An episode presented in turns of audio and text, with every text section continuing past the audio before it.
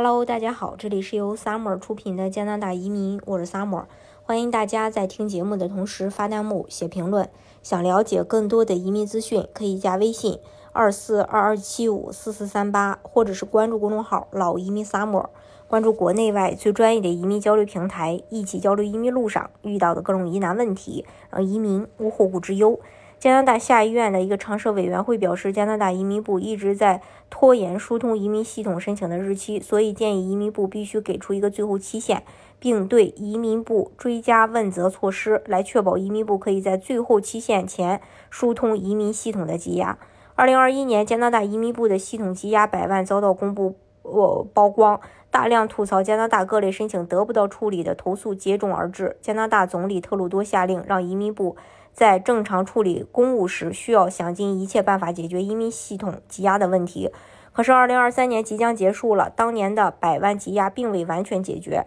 公民身份和移民事务常务委员会主席发布了一则报告，需求旺盛却未得到处理，普遍存在的移民申请积压问题，并指出移民部根本无力自行解决积压问题，一定需要额外的监管与问责机制。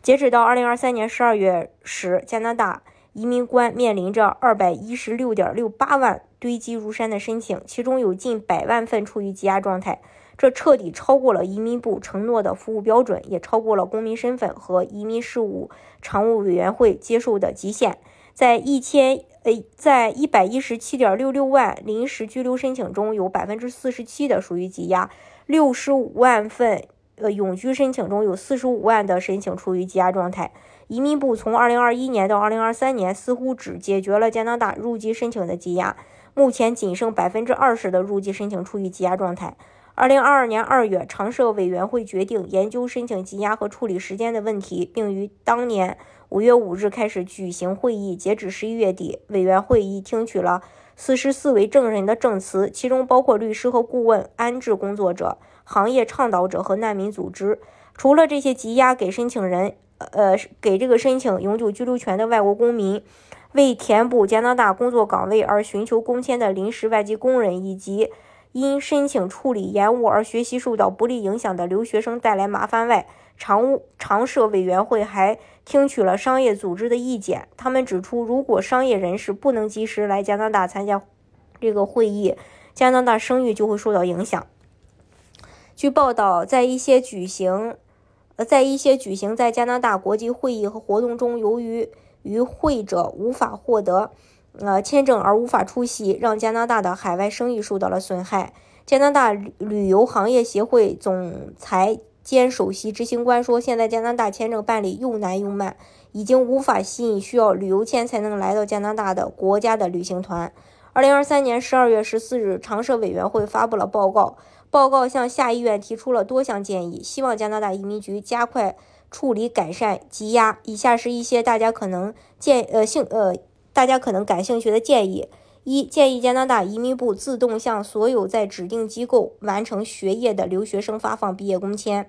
二、建议移民部开放更多与客户沟通的渠道，让所有在等待签证或移民申请的申请人可以更及时的得到回复；三、移民部应该。离开整整改所有网站，将网站里面的用语，呃，改的尽可能通俗易懂，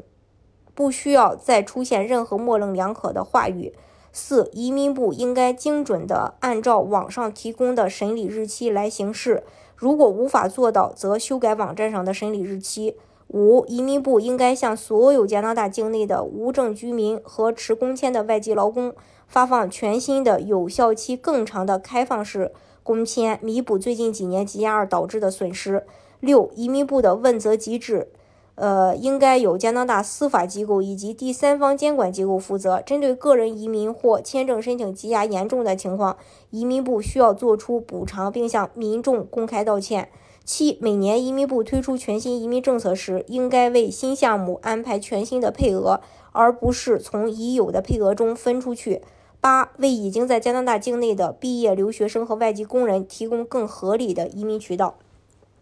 大家如果想具体去了解加拿大的移民政策的话呢，可以加微信二四二二七五四四三八，或者是关注公众号“老移民 summer”，关注国内外最专业的移民交流平台，一起交流移民路上遇到的各种疑难问题，让移民无后顾之忧。